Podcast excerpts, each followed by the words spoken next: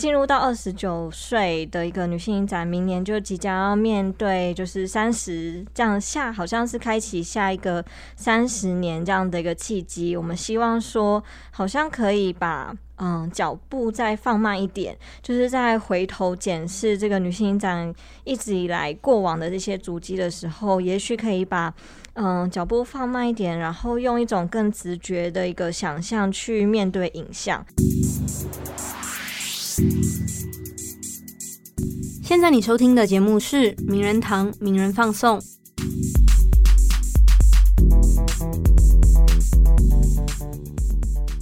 Hello，米娜桑，欢迎收听本周的名人放送，我是 CY。那这一次的名人放送呢，主题主要是呃影展。然后呢，其实因为名人堂呃长期以来就一直有关心性别议题，所以其实也。跟不同大大小小影展有一些合作的关系。那这一次是，呃，这次要跟大家介绍就是女性影展。那女性影展今年的女性影展，呃，先就是打个小广告一下，会在十月十四号到二十三号之间在光点华山举行。那今天其实非常开心，可以邀请到女性影展的策展人慧颖来跟我们分享一下，就这今年的女性影展有哪一些有趣的主题，然后以及这次这个策展的主题。那么。那请慧颖来打招呼一下。好，各位听众朋友，大家好，我是台湾国际女性影展的策展人慧颖。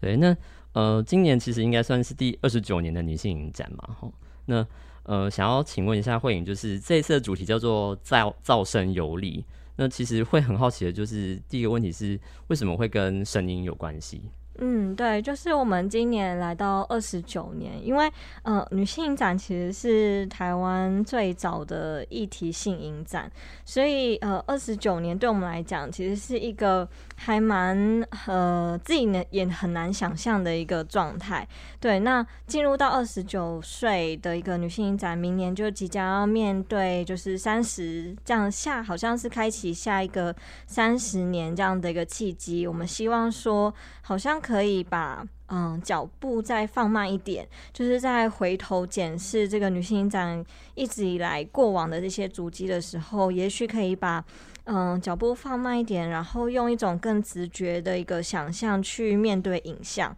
所以。嗯，更直觉的话，我们其实想到的就是打开耳朵，去用听见的方式，然后来面对影像。所以，呃，如果等等一下也会介绍我们今年的一些嗯单元的内容，就会发现到里面其实很多都是跟声音有关。嗯，对。那为什么噪声有力会有这样的一个词？其实是因为我们觉得好像。呃，进入到下一个三十年之前的那一种，就是呃，一个空档之前，就是有一个，就想到，比方说小时候会有用那个 VHS，就录影带，对，回转的那一种倒带的那种感觉，那它其实是正式要放放。出来的时候会有一个倒倒带的动作，那那倒带的时候，它其实是一个空档，然后也是一个呃，让你有很多想象力可以发生的一段时间。所以像我们呃中文叫噪声游历，然后我们的英文其实叫 Favorite Rewind，嗯，就是其实都是回扣到这样的一个概念。所以其实有点像是回顾，就是过往女影的一个历程的感觉。对，那。其实提到说，因为今年是二十九年，所以明年就是三十年了。那会有一些就是说二十九年接到三十年的一个想象吗？或者是说你引进到三十年的某一个契机？对，我们其实就是应该说契机还蛮多的，嗯，就是三十年其实是一个还蛮呃重要的一个年份。那嗯，我觉得其实二十九届其实就是在嗯从我们的节目上也可以稍微的观察到，有很多我们在面对呃，比方说一直以来都会有的一些呃关注啊等等，会用一种更。呃，有一点后设嘛的方式去看待它，然后去进一步思考说，比方说像我们今年呃的酷儿电影，那我们今年就是呃特别的去思考何谓酷儿电影这件事情。对，那我觉得像这个也是其中一个，然后还有我们的呃开闭幕的选择，其实也跟嗯面对即将要三十岁这件事情也有一些关系，就是嗯我们要怎么样子站在当代的一个角度，然后去回看影史这件事。对，所以嗯，其实我觉得先不论明年的一个状态，其实我们像今年在节目上就有已经有还蛮多的这样子的一个，好像是面向未来的一些尝试。对对，那提到说，其实这一次的单元也是非常的丰富，因为有十一个单元，所以提到这一次的选片，其实像呃社会议题部分，其实像自己就有发现，像生命不可承受之轻，跟就是刚刚慧颖提到的这个酷儿的单元里面。嗯，我就会蛮想知道说，呃，慧影在这两个单元里面，如果让你选各选一部，你会特别想谈就这两个单元的哪哪些电影？好，就是嗯，的确我们会有呃，每一年都会有收录这样子的一个社会议题，然后我觉得这也是女性影展非常核心的一个部分。然后呃，这当然也跟我们的呃名称就是噪声有力有关，就是它噪声这件事情还是回归到我们的呃女性影展很核心的倡议体制，就是发声之余也要听见晋被晋升的声音。嗯，对。那呃，刚刚有提到的从生命不可承受之轻这个单元。的确是，呃，在里面放了很多的，呃，就是现在当前的很多的社会议题这样子。然后我想要特别提的是《生命不可承受之轻》里面的有一部片叫做《来干电视台》。嗯，对，那这这个我觉得非常非常的有趣的一部作品，就是他在关注俄罗斯最后一家独立电视台，然后它叫雨电视。对，那这个这个雨电视它其实。只是，呃，可以说是在普丁的呃执政期当中，真的是唯一一个呃独立电视台。然后他所拍摄的一段期间，其实就是从他创立以来的一路的心路历程。那嗯，我觉得这部片很特别的是，它是有一群完全对电视台没有概念的人，嗯，然后他们就是。呃，一开始只是因为有一些闲钱，然后就开始创办这样子一个电视台，然后慢慢才发现说，就是这一群就是可能一开始也没有那么样的关注呃政治啊等等的一些呃时下正在发生的事情，可是就因为电视台的契机，他们开始呃接触很多的议题等等，然后就发现说。他们所播报的东西，其他可能其他电视台都没有在报，嗯，然后就觉得，哎，怎么会这样？然后慢慢的发现说，他们的日常生活好像有受到一些，嗯，来自政府的一些干预，或者是来自呃四面八方的，嗯，不知不太确定呃来源的一些，嗯呃，不断是阻挠也好，或者是监控，对，那他们就是有点以身。就是以身试法去，呃，感受就是什么，到底什么是发生自由，就是到底什么是言论自由这件事情。对，然后我觉得这部片真的是可以看得到，其实就是俄罗斯自己的内部视角，然后又是电视台，然后可以看得到说，呃，里面的员工是用什么样子的态度，然后去尝试跟面对这种。其实他们根本是面临到一种很像是云霄飞车或者是风暴那样子的一个状态。那我觉得这部片又尤其很扣合，就是像当今现在的一个呃世界的局势，所以还蛮推荐大家可以看呃这部片叫《来干电视台》的。对，嗯，它听起来就其实是刚好跟呃这个乌俄战争里面大家在看到的视角里面另外一个对立的视角，而这个视角刚好是发生在。俄罗斯里面他所面对的处境，对。然后刚刚还有谈到另外一个单元是酷意试镜，嗯，酷意试镜这个单元的话，也就是我们每一年会有常设的酷儿单元。然后这这次叫酷意视镜，就是因为我们有选映呃当代跟经典的酷儿片。那呃试镜就是好像是一个镜子一样，就是等于让当代跟呃经典的这些片好像有一些对照或者是互相折射。但我觉得很有趣的是，我们这次挑的，嗯，酷儿经典都是呃非常，就是都是我们现在所认得的这些酷儿导演的第一部长片作品，也就是说，他们可能都是在不太呃，当他的周遭都没有很多人去这样做这样的一个尝试的时候，第一部一个发生的一个呃尝试这样子。那这个单元里面，呃，除了经典以外，当然有收录很多当代影片，但其中我很想要推的其实是《生而为人》这部片。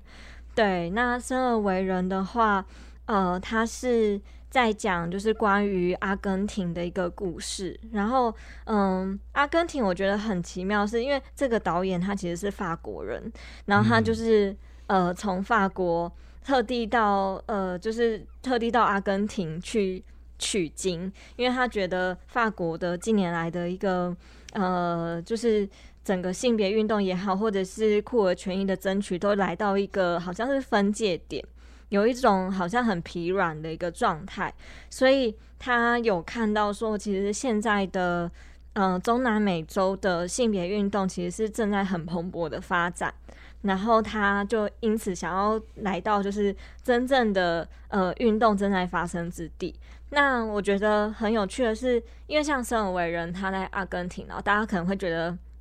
就是中南美洲的性别权益是不是比较发展的比较慢？但其实是反过来的，就是呃，像比方说阿根廷本身，它其实是拥有全世界呃在跨性别的权益上最完整的一个地方。那它甚至是早于呃，就是呃法国这样的一个状态。然后比方说有一个点，就是连台湾到现在也还没有呃。就是可以可以达到的一个状态是，他们可以呃，他们的性别栏其实是有一个叉叉可以选择，那就是叉叉就是随便你想要怎么样子定义都可以。对，那这个叉叉是你呃，就是你如果是。呃，居民或者是呃，不一定要是本国籍人，就是他只要是呃有一个就是好像是居留证这样子的人都可以申请，然后是在他们的身份证，然后还有他们的护照。那这个其实，在全世界只有很少很少国家现在有做到这件事情。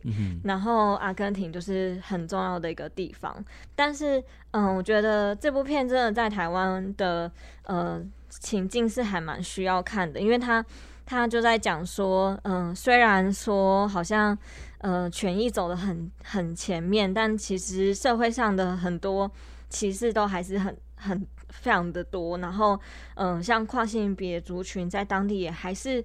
受到很多的不友善的对待，就是等于法律呃走在前，但是不代表他的抗争就可以停止。那像生而为人也是像。呃，阿根廷他们的同婚也是通过，可能快要十年了吧。他们在二零一零年就通过了。那这么长的一个时间，但还是有很多的一个歧视。所以我觉得，就回过头来到台湾，就是像现在台湾的情况是同婚通过，但是大家就会觉得，哎，那同婚不是已经通过了吗？那已经很好啦，就很平等等等的，就是这样的声音还是有。所以，嗯，这部片我觉得就是很推荐。给大家看，因为里面就可以看得到大家是呃怎么样子在日常生活中持续抗争。然后我觉得这里面最精彩的地方是有很多的吵架，就是他把很多的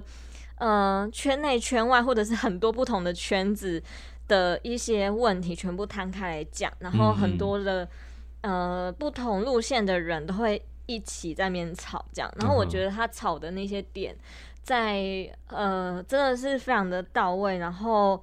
嗯，在台湾也不见得可以听得到这么嗯梳理的这么清楚跟这么敏感的一个就是问问题的一个方式，所以还蛮推荐就是生而为人的。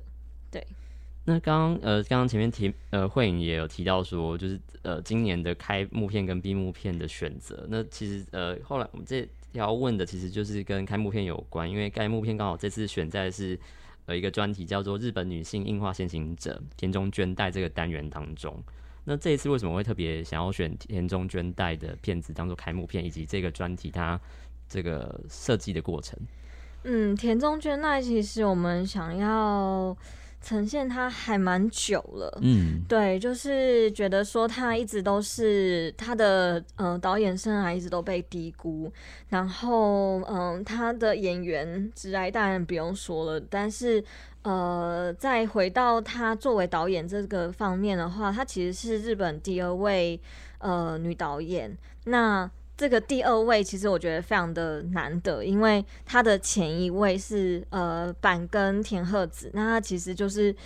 嗯在很呃很早的一个就是在满洲国时期，然后但是他等于他在拍片的时候是遭到剧组抵制，然后拍完好不容易拍完又被剧组人员就是。就没有好好的被处理了，就是拍摄跟后置啊等等整个过程都不是完全能够按照他自己的意志来进行，然后他最后影片拍出来，然后又遭到影评人的抵制，就是嗯是一个非常非常不友善的一个状态。那他就只拍了一部片，就这样子草草结束，就是这就是日本呃第一位女导演所遇到的一个状况。那嗯田中俊太身为第二个，我觉得是。还蛮不可思议的，因为他，呃，当然他是因为是演员，但是，呃呃，很多人就会觉得，哎，那你为什么不当演员就好？就是你为什么要，嗯，就是放下你演员的这样子的一个好像光环，然后要转而去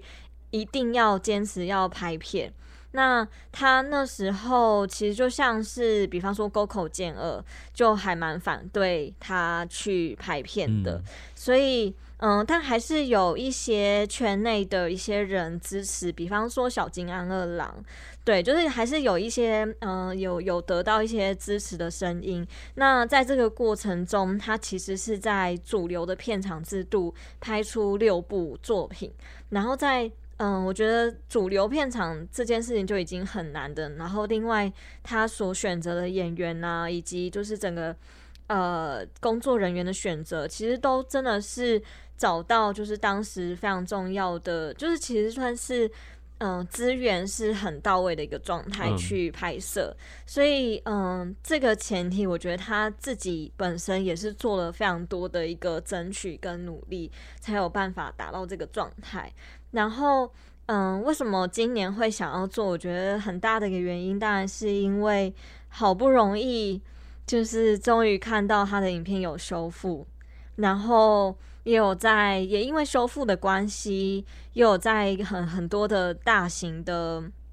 呃影展曝光，比方说像卢卡诺等等的。然后，嗯，我觉得这个契机是非常重要的，就是终于看到大家注意到他，然后不是只是说他是所谓的呃演而优则导。这样子的一个，这样子的一个看待他的一个方式，而是他自己本身就是一个很重要的导演。那所以我们就以他作为日本女性映画先行者这样子的一个，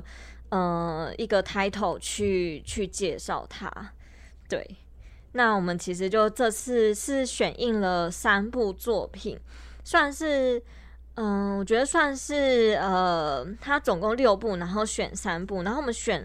的这三部其实是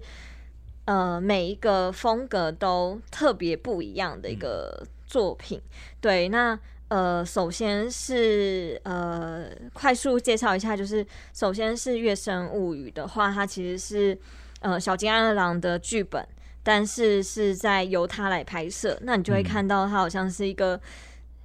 像是小金安二郎，但不是，但完全不是的一个状态。我觉得那个是非常有趣的，就是当他拿到小金安二郎的一个剧本，然后里面有很多可能熟悉小金安二郎就知道会出现的一些元素的时候，但他却完全拍出另外一个东西。对，然后还有我们的开幕片，也就是《永恒的乳房》，就是这个应该算是他。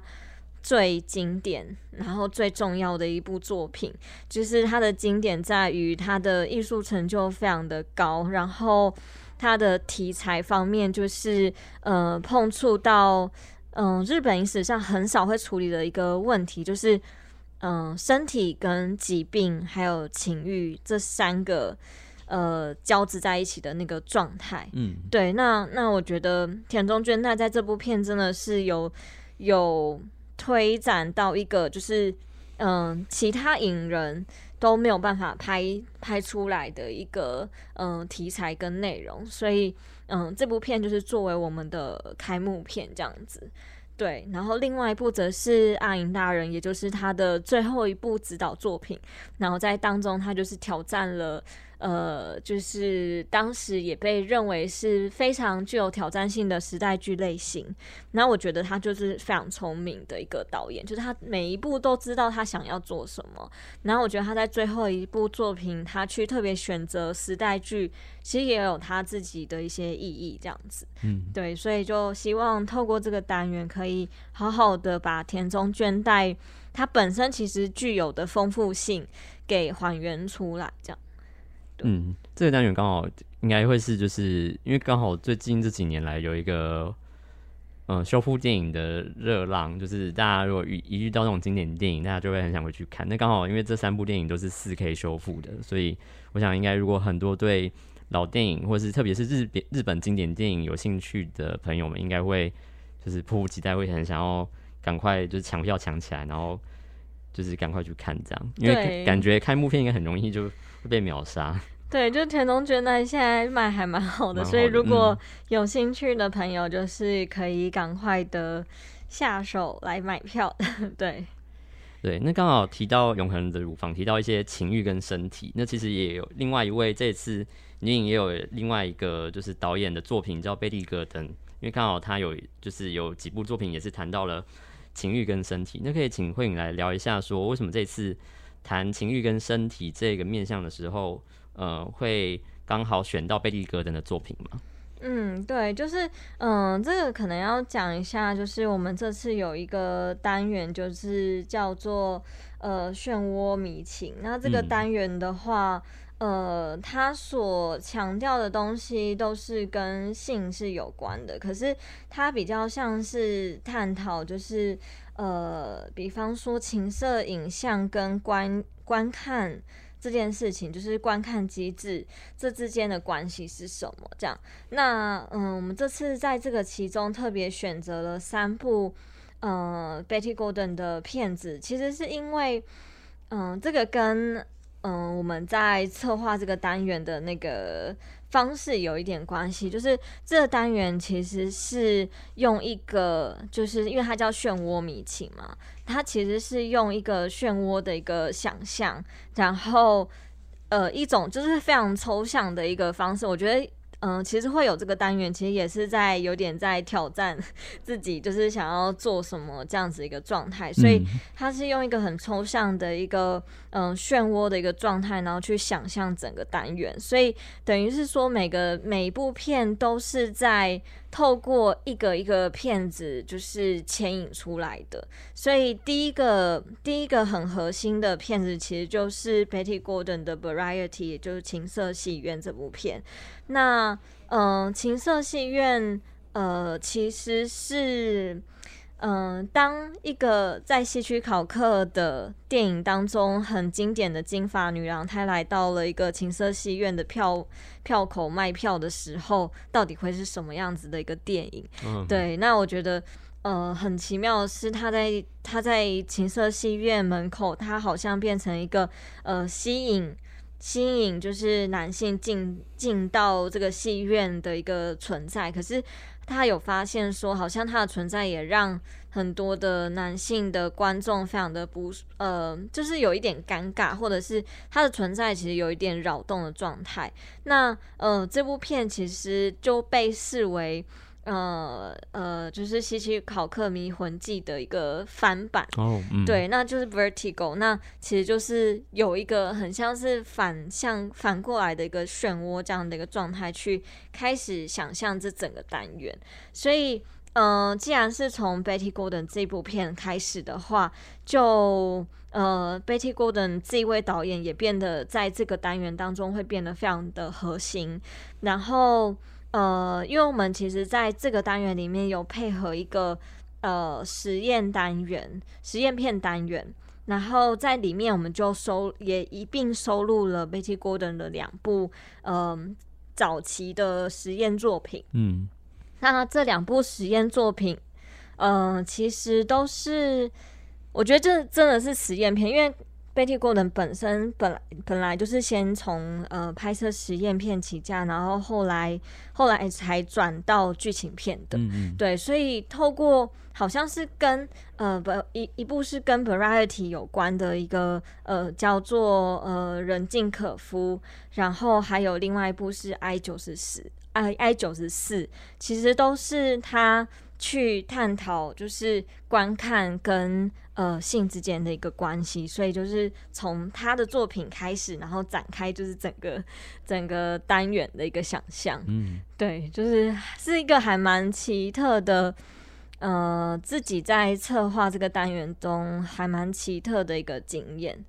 对，就是由电影本身去呃想象下一个电影会是什么，所以我们会有情色戏院，然后呃，也就是观看电影这件事情，然后后来就是进到呃拍呃情色拍片现场的杀心无忌，嗯。然后再进到就是陈看似只是在陈述情欲经验的软小说，但整个整部片其实它就是呃编排的，我觉得非常的厉害。它的编排方式其实就是让你觉得好像是经历了一场就是情欲之旅之旅这样子的感觉。然后除了这三部长片以外，也会配合就是呃四部刚刚讲到的一个嗯、呃实验片。那这些实验片其实都是有在呃呃在处理胶卷，然后胶卷跟观看机制还有情色到底会发生什么样子的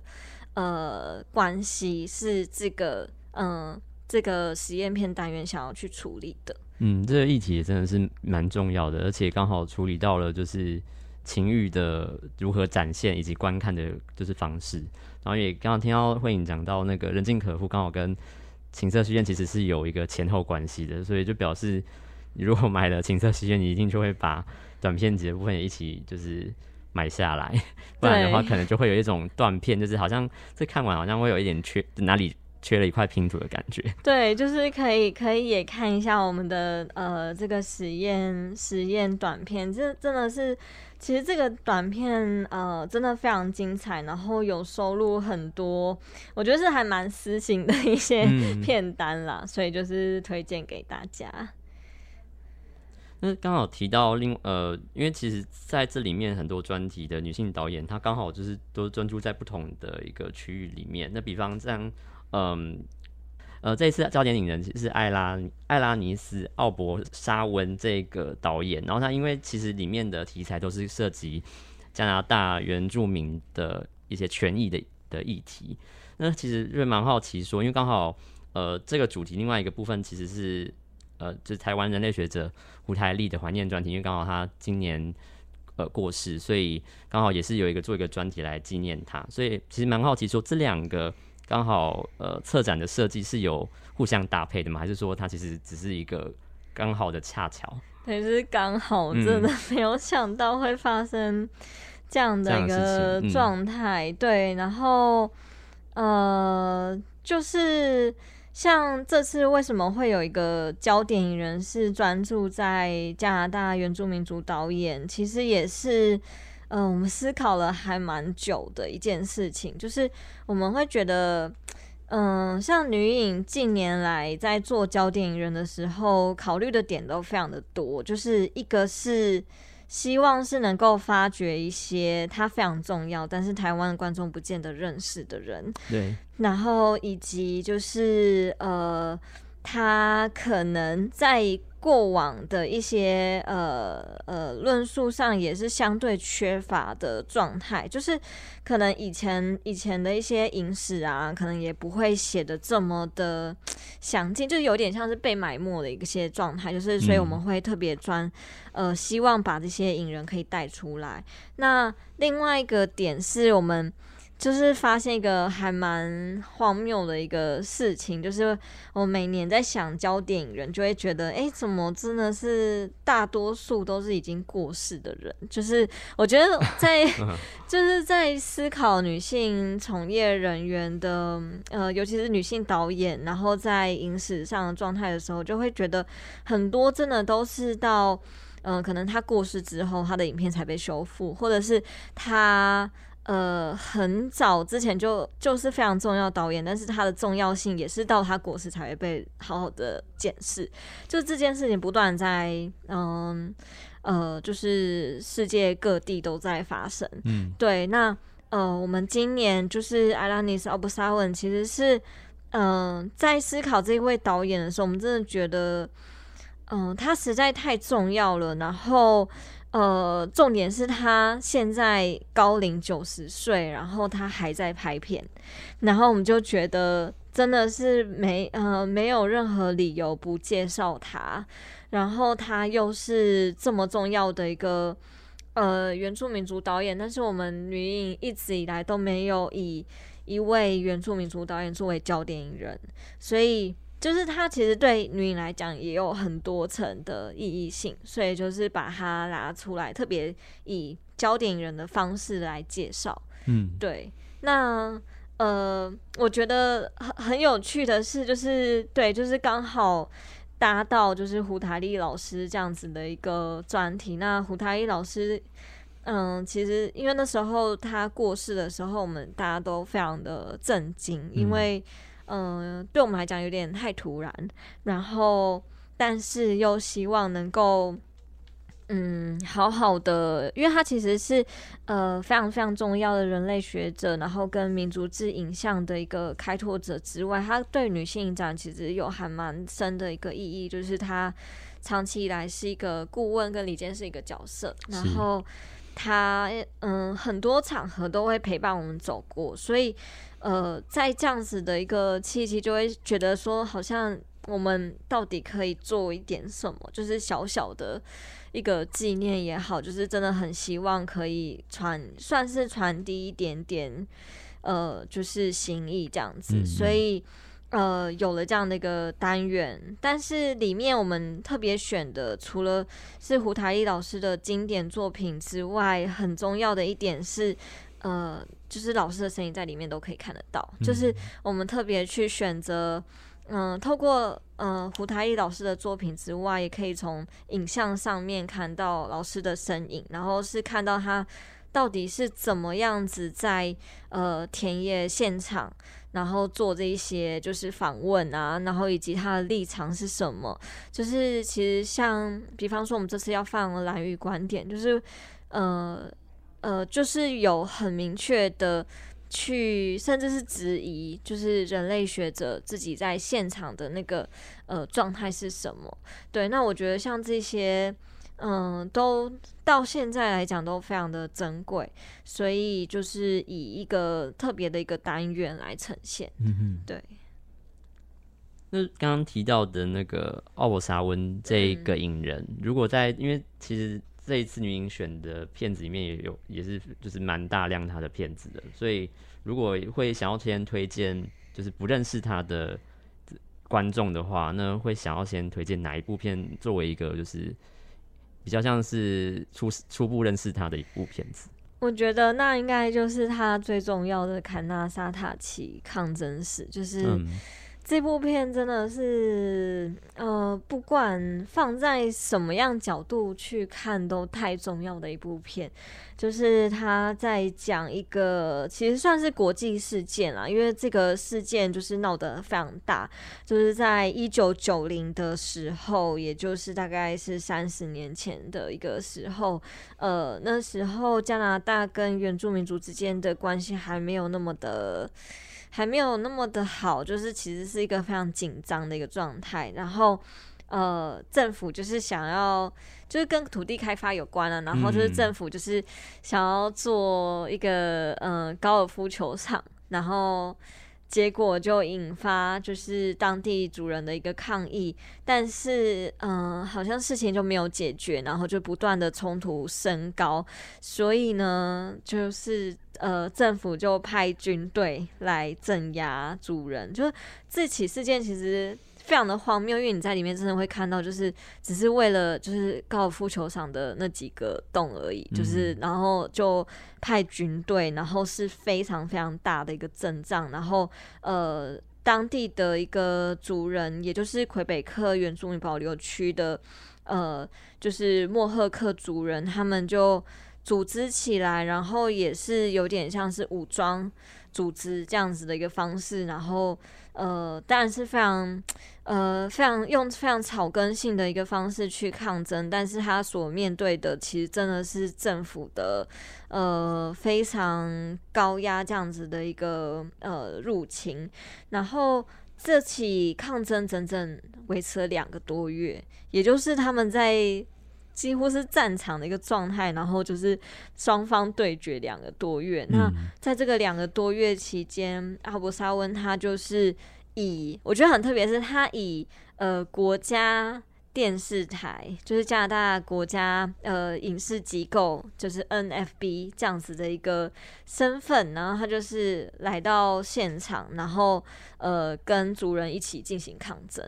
然后他也是透过从体制内，然后去拍摄呃就是族人这样子的一个抗争，所以他其实是透过国家的一个电影的。工具，然后但他去试图去有点拍摄，他觉得应该要被记录，然后跟呈现的一个故事。所以，嗯，他做的一个尝试，我觉得即使在当时都是非常的，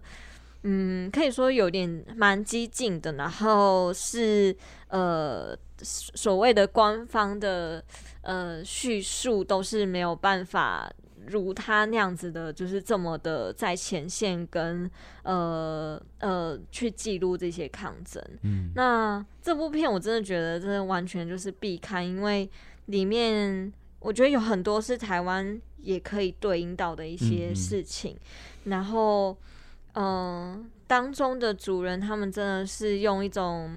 生就是全生命去付出去对抗政府这样的一个态度，然后里面。有也有一个点是，呃，会发现说他，嗯，很多站在前线的其实是女性。然后，呃，卡纳萨尔奇康时这个这部片，他也有特别的去捕捉到这样子的一个面相，就我觉得是一个还蛮特别的一个呃介绍的一个角度。对，所以呃，如果不认识不认识这一位导演的话，我觉得就是可以先从他最重要的嗯 作品开始看起。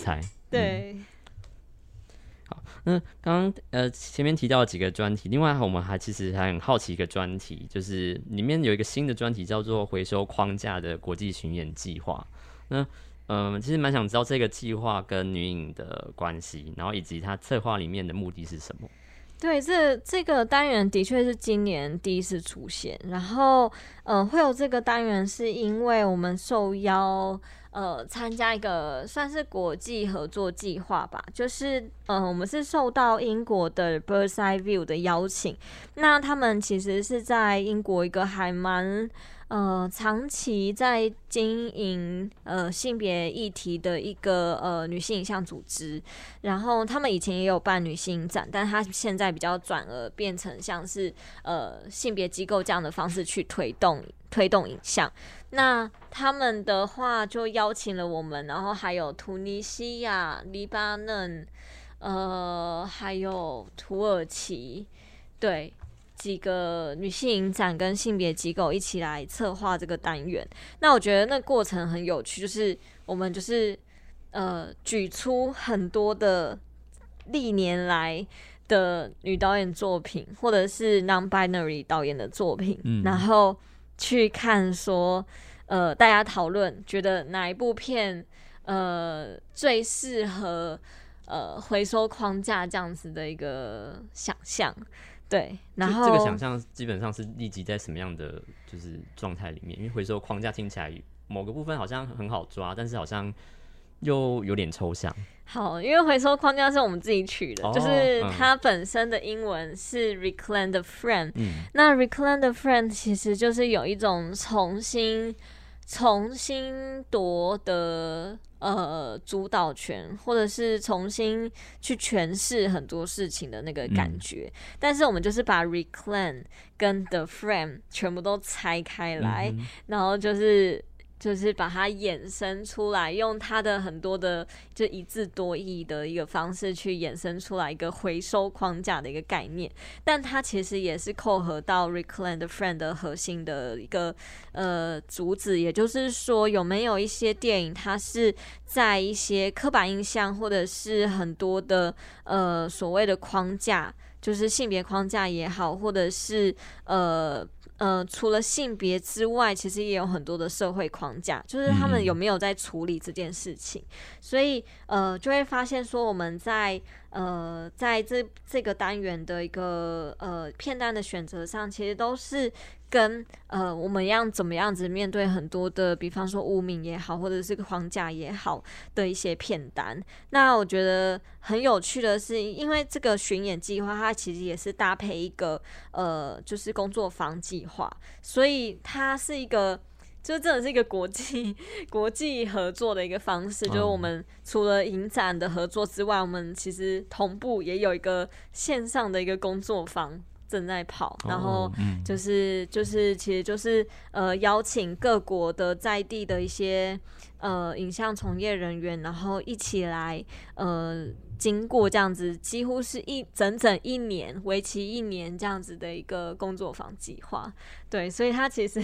除了呃影片片片段的一个选择之外，还有蛮多呃其他的合作状态，对。然后我们台湾大家选出来的是阿紫，我觉得这部分也还蛮有趣的，就是呃我还蛮喜欢大家在。呃，讨论每一部片的一个状态，你就会发现说，哎，真的是台湾近年来好像大家会觉得女导演很很呃，就是创作力很丰盛。可是，当我们真的去举列举出近年来呃，就是的女导演长片作品的时候，发现我们的。样本数其实没有很多，没有我们想象的那么多。嗯，对，那那我觉得这个光是这件事情就还蛮值得去反思，为什么会发生这样的一个状态？对，然后以及大家在讨论的时候，我觉得。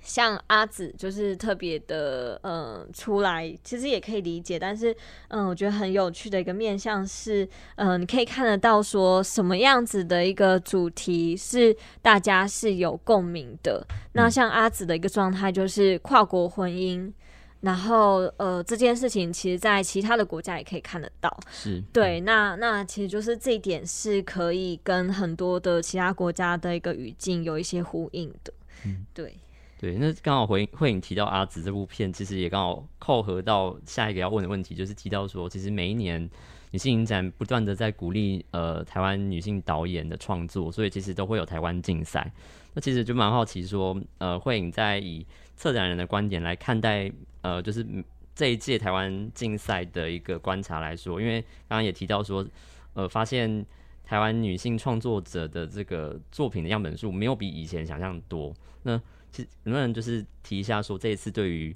就是台湾竞赛这些女性创作者他们创作的一个凝聚的观点，或者说凝聚他们往哪边走，然后以及说他跟整个国际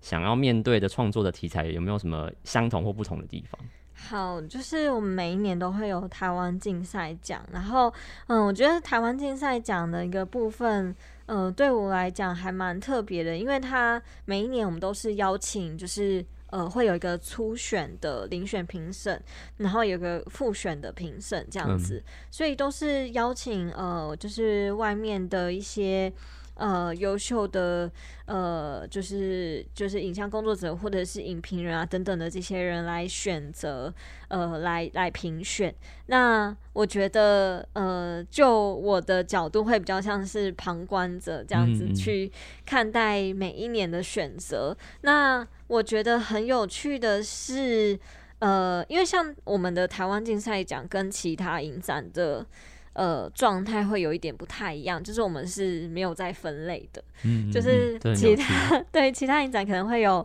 呃长片啊、短片会有一个还蛮明确的一个分类方式，但我们就是全部一起去评，但是它的呃它的怎么说，就是最后能够选出来的呃件数是有限的。那在这样的一个情况下，等于说是长片跟短片就是各种对对对，嗯就不同类型全部都一起交租。那在这样的一个前提下，其实就可以看得出来说，呃，大家在呃哪一些类型上面的一个尝试是呃，就是是是每一年其实都在浮动的。比方说像嗯、有几年就会看到说呃动画片特别的优秀，那呃那今年的状态又会有一点不太一样，这样，所以就是每一年都有一种就是。在就是实验看看，就是今年会有什么新的一个面向出现。那像以今年来讲的话，我觉得比较特别是我们这次有收录到呃比较是偏实验片类型的作品，嗯然后都是呃跟呃胶卷其实是有一些关系的，就是包含说初始之光，然后还有呃就是呃张若涵的呃四千。五百分之哎五千四百分之一单个舞曲这部片也是，就是都都是我觉得，嗯，就是这个这个面向其实是反而是我们今年影展比较特别之处，嗯，对，就是有收录到呃实验片类型的部分。然后另外的话，呃，我觉得以议题来讲，其实是非常多元的一个状态，就是每一年的议题都嗯非常非常的不一样。但是呃，我觉得比较特别的是会有看到嗯更新锐导演的创作。比方说，像那天我妈偷了老师的车，嗯他其实是呃，因为有一另外一位导演叫李一山，然后我们去年有放他的首饰夜，那他在心里其实是呃，他有说，就是他大学的时候深受李一山跟呃李佳桦导演的启发，就我觉得还蛮有趣，就是已经看到又是更新更新的一个创作者，然后他们也有很多的一个优秀的作品出现，对，那这个其实就是是还蛮惊喜的一个部分。然后还有呃，比方说李念修导演的讲话没有在听，嗯对，也是呃，在纪录片之余，就他之前拍是河北台北，就是非常重要的一部作品。然后在纪录片之余，他其实也有看到他对于剧情片，而且是有点用黑色幽默的方式去处理的剧情片的一个模式。所以我其实觉得是反而是看到还蛮多元的一个尝试。对，就还蛮呃，百花齐放啦，对其实还是蛮多，就是很难说去归类说哪一个类型比较多，或者说哪个议题着力的比较对明显这样。对，嗯没错，嗯好，那这样刚好也回到就是提到说，有点像是一个小小节，就是如果以呃以慧颖作为一个就是策展人的身份来看的话，因为刚刚前面其实有提到一些已经来到这种你如果要选片不知道怎么选，然后会有一些必必必必看的那个大推荐。那如果如果是要推荐今年的，推荐给一个初心者，就是他可能第一年来看女影，然后或者是要推荐给一个就是资深女影粉，他可能每年都会来看。那你会分别想要推荐哪两部作品给这两个不同类型的人？好，这还蛮这感觉是一个难困难，对不对？对，好，讨厌策展人的那个选择力。真的，就呃，我想要推，如果是第一次看女影，然后不知道怎么下手的话，嗯，其实还蛮推一部是一部经典的数位修复片，叫做《亲爱的奶奶晚安》。他在讲一个，我觉得是每一个人都会面临到的一个状态，就是也就是生老死别。嗯，就是我觉得这个真的是每一个人都都逃不了的一个呃状态。那那他其实在讲一个很有趣的一个呃，用很有趣的一个方式在讲这件事情，因为导演自己就有说，这部片他好像是乍看之下碰触了呃最好都。你拍片最好都不要碰触到的东西，就是一个是死亡，一个是癌癌症，一个是奶奶，然后一个是纪录片，就是 就是这些，就是你你最好都不要碰，这样这是导演的一个忠告。但是我觉得他就是这部片真的，我觉得呃，实在是太神奇的一部片，因为它是用一种超级超级幽默，甚至是有一点讽刺的方式，然后再开玩笑，他。跟呃奶奶之间的一些关系呀，然后还有就是奶奶面对死亡这件事情，就是他跟他的兄呃他的家人会用一种很直接的方式去讨论死亡，嗯，然后奶奶可能就在旁边，就是他我觉得他是一种真的是什么话都很敢讲的一部片，然后但是你就是从中你又看到说就是。他他是用一个很很有趣的方式去呈现，就是如果有看到这个剧照的话，就会发现他是用他是用一个纸做的那个，嗯，那个叫什么，就是纸板人形立偶。然后去诉说这个故事，就是他有他有，就是当然有真实的拍摄啊等等，但是他常常很多的诉说跟说故事的方式是借由这个纸板的一个人人偶去去陈述。那他的原因就是因为他觉得他跟他奶奶最亲近的时候，其实是他的小时候。那小时候，其实他所谓心目中的奶奶的一个样子，也都是从他的小他小时候的那个他所看见的那个奶奶。那即便他在怎么样子长大，他的那个心呃小时候心目中的那个奶奶还是存在。所以他就是用这种小时候的呃角度去回看，就是他跟奶奶之间的关系。然后里面。真的是，呃，我觉得他有拍摄到很多还蛮激烈的一些画面，就是包含，嗯，可能是奶奶就是真的是快要临终的时候的一些东西。那我觉得这部片就是很坦诚的去面对。呃，你跟家人可能不只是奶奶之间的关系，就是你跟家人，然后还有呃，你们怎么样子一起面对其中一位家人的死亡，或者是其中一位家人的呃疾病。那这部片，我觉得就是就是每个人都还蛮值得去看的一部片。然后他用一种呃。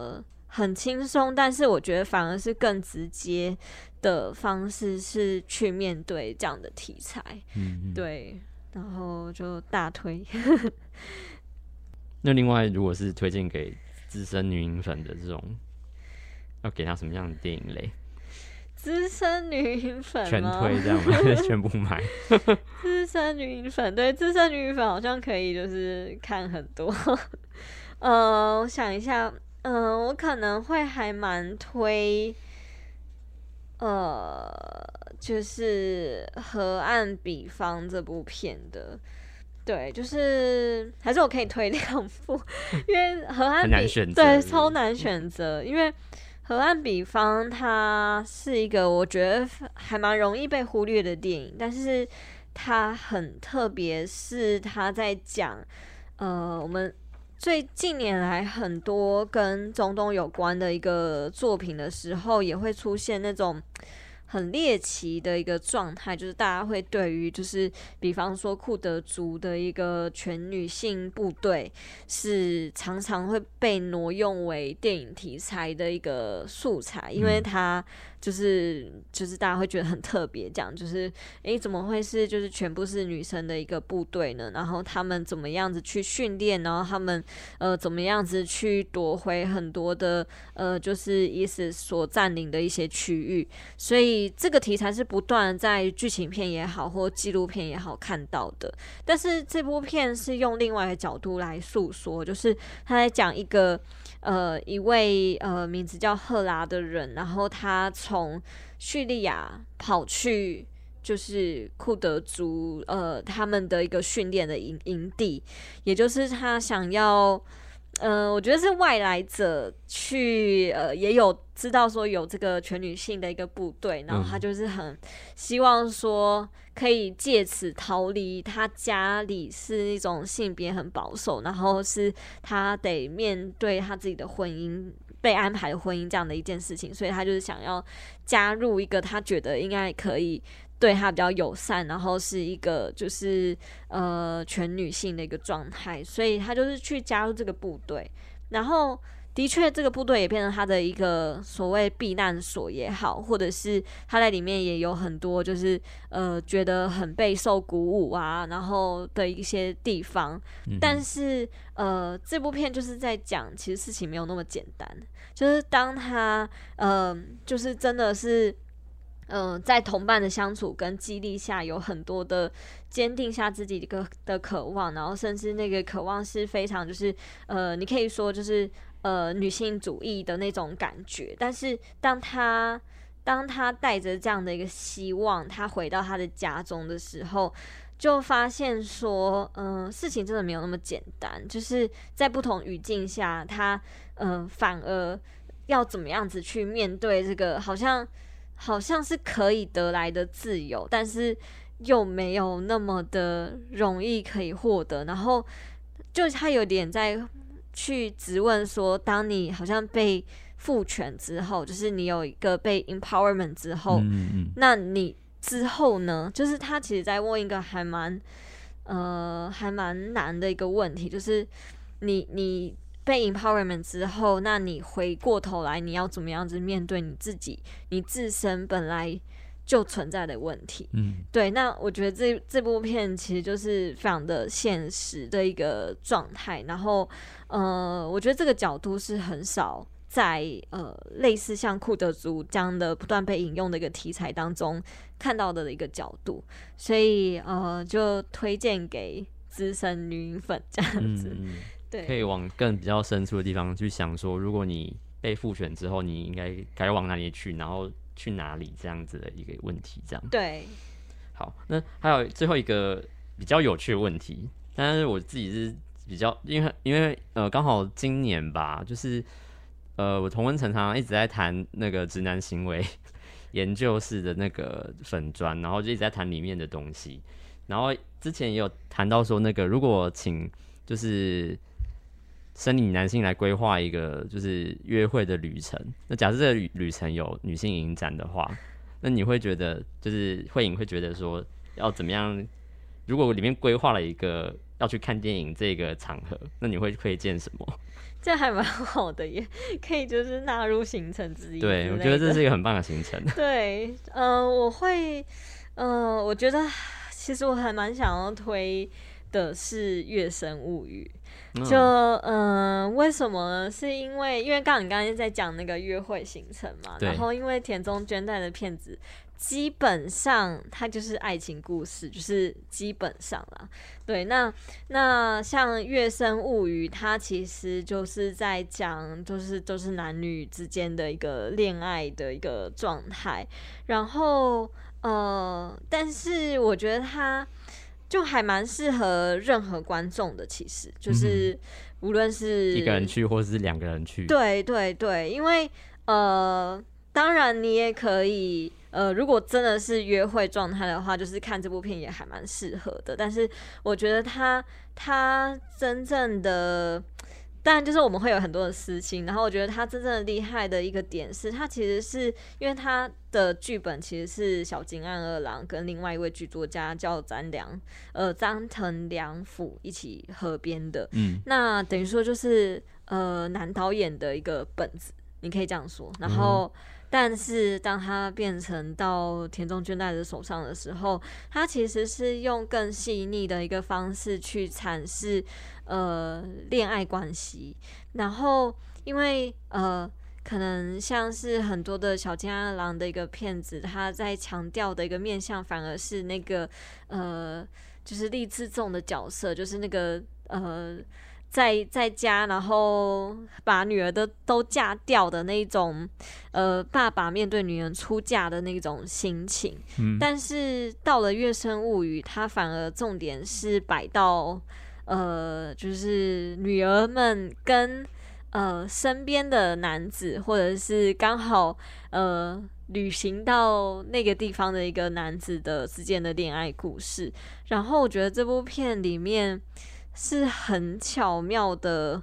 某种程度上真的是呈现所谓的女性观点啊。就是我觉得它里面有很多很细腻的一个呈现，就会发现说，呃，在比方说，呃，就是情感的诉说到底有没有说，跟说这个到底是什么意思之类的，就是 我觉得这都是大家很常就是在思考或猜测，然后或者是会有一些误会的所在。那我觉得很适合，对，跟那个相呼应。对，没错，没错。那我觉得里面，呃，当然你会，你这《月生物语》也是一个很。会被闪瞎的一部片啊，所以就我觉得还蛮适合，还蛮适合这样的一个行程的。对对，所以如果有听到这一集的听众，刚好就是如果刚好你身边有 暧昧关系，或者是说啊正在约会当中、热恋当中的情侣，其实刚好不知道如果不不晓得约会要去哪边的话，其实就可以考虑十月的时候可以到女影，然后呢选这部片，然后看看大家就是怎么样去看待爱情的关系。对，然后我想最后宣传一下，就是我们是十月十四到二十三号在光点华山电影馆，然后如果有兴趣的话，就欢迎追踪我们的脸书，可以在呃脸书上面搜寻台湾国际女性影展，或者是我们也有 IG，就是 WNWFF 都可以找到我们，然后我们也会有很多的呃论坛跟活动都会在影展期间，或者是也会有一些前导讲座，就是陆续在试出当。当中，所以请大家呃有兴趣的话，就可以追踪一下我们这样子。对，早鸟票好像现在还在卖吧，所以当然也好像是一张是一百九十块的。对，没错，就是在 OpenTix 都可以找到女性影展。对啊，就是其实物超所值啊，就是因为外面如果你要看一些非院线片的话，其实真的是还是蛮便宜的选择。对对，好，那谢谢今天谢谢非常谢谢慧颖的分享，谢谢谢谢各位听众朋友。好，那我是 CY。我是慧颖，大家再见，拜拜，拜拜。